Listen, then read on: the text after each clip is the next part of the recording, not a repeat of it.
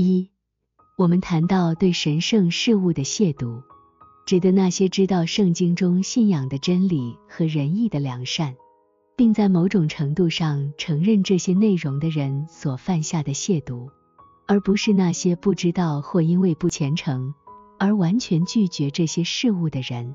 因此，接下来所述的不是关于后者，而是前者。这种亵渎有多种，有些较轻，有些较重，但它们可以被归纳为七种。D.P. 两百三十一，亵渎的第一种形式是出于圣经开玩笑和对圣经开玩笑，或出于教会神圣事物开玩笑和对这些事物开玩笑的人所为。有些人出于不良的习惯这样做，他们从圣经中选取名字或词汇。并将其混入稍显不适或有时甚至低俗的言论中，而圣经的每一个部分和每一个字都是神圣的。这种行为无疑是在某种程度上对圣经的轻视，因为其中每一个词在内部都蕴含着某种神圣的元素，通过它与天堂有所联系。但这种亵渎的种类，根据对圣经神圣性的认知。以及由开玩笑的人所引入的不恰当言论的程度，有轻有重。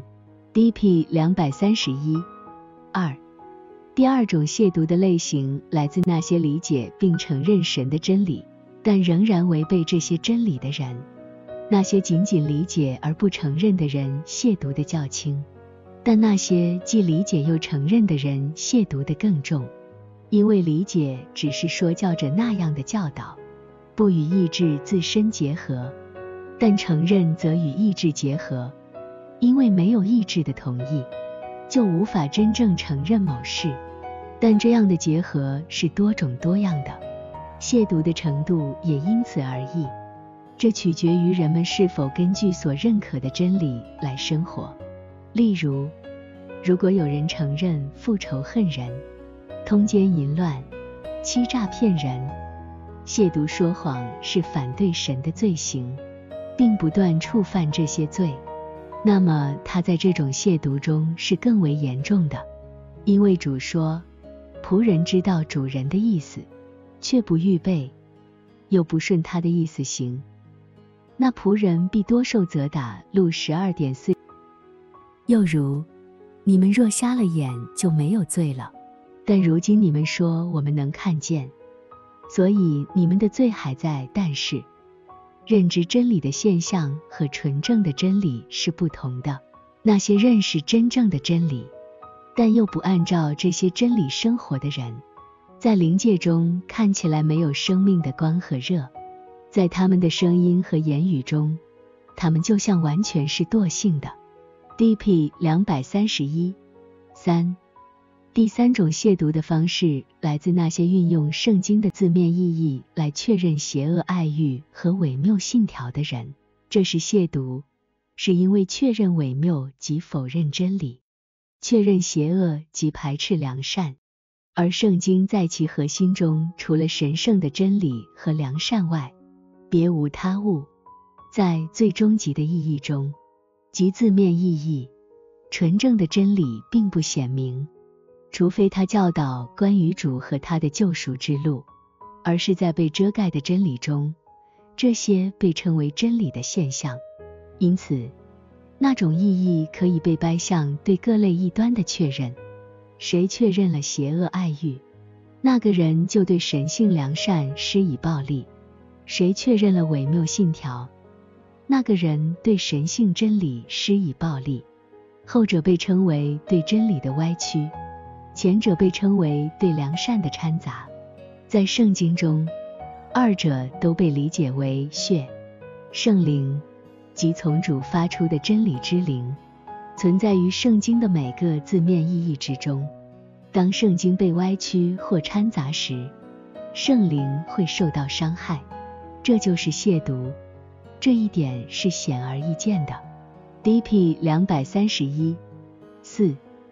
第四种亵渎来自这些人，他们嘴上说着虔诚和神圣的话，也用声音和手势假装展现他们热爱的情感。然而，他们内心并不信仰和热爱这些。其中的大部分人是伪君子和法利赛人，死后他们所有的真理和良善都会被夺走，然后被送入外面的黑暗中。这种类型的人坚定自己，反对神和圣经，因此也反对圣经的灵异。他们在那些黑暗中坐着，成了哑巴，无法说话。他们想要滔滔不绝地说出虔诚和神圣的话，就像在世界上那样，但他们做不到，因为在灵性的世界里，每个人都被迫说出他的想法，但伪君子想说与他想法不同的话，因此在口中出现了对立，由此导致他只能低声嘟囔。但是伪善有轻的和重的。这取决于他们对反对神的坚定立场或确认，以及他们在外部为神的推理或辩解。D.P. 两百三十一五第五种亵渎的种类来自那些将神的事物归为自己的人，他们被理解为以赛亚书第十四章中的路西法，在那里，路西法被理解为巴比伦。这可以从该章的第四节和第二十二节中确定，在那里，他们的命运也被描述。这些人也被描述为启示录第十七章中坐在朱红色兽上的大淫妇。在圣经的许多地方都提到了巴比伦和加勒底，在那里，以巴比伦来象征对良善的亵渎，以加勒底来象征对真理的亵渎。这两者都存在于那些将神的事物归因于自己的人中。D.P. 两百三十一六，亵渎的第六种形式是由承认圣经，但否认主的神性的那些人所犯下的。在世间，这些人被称为索奇尼派信徒和部分亚流主义者。这些人的命运是，他们向天父祈祷，而不是向主。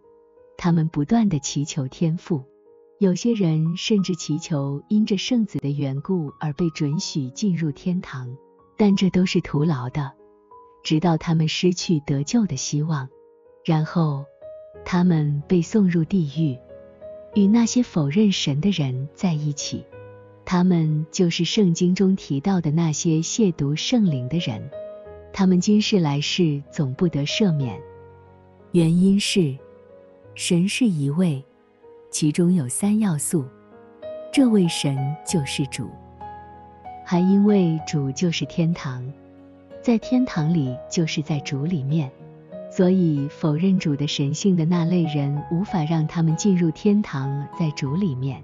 此前已经说明了，主就是天堂，天堂中的人都在主里。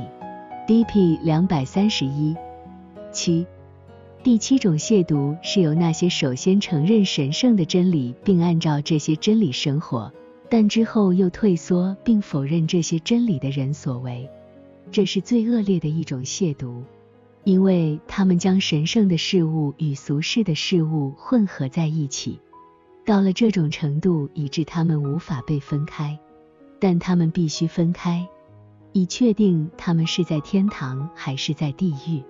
因为这在他们之中无法实现，所以他们所有的理智和意志都被剥夺，使他们变得不再像人。就如之前所述，那些在心中承认圣经和教会的神圣真理，但完全将其进入他们的自我之中的人，这种自我就是为了统治一切的欲望。前文已有诸多描述，因为这些人死后成为灵石。他们绝不愿意被主引导，只想被自己引导。当他们的欲望受到限制时，不仅想要统治天堂，而且还想要统治主。但由于他们无法做到这一点，所以他们否认主，并变成了恶魔。D.P. 两百三十一。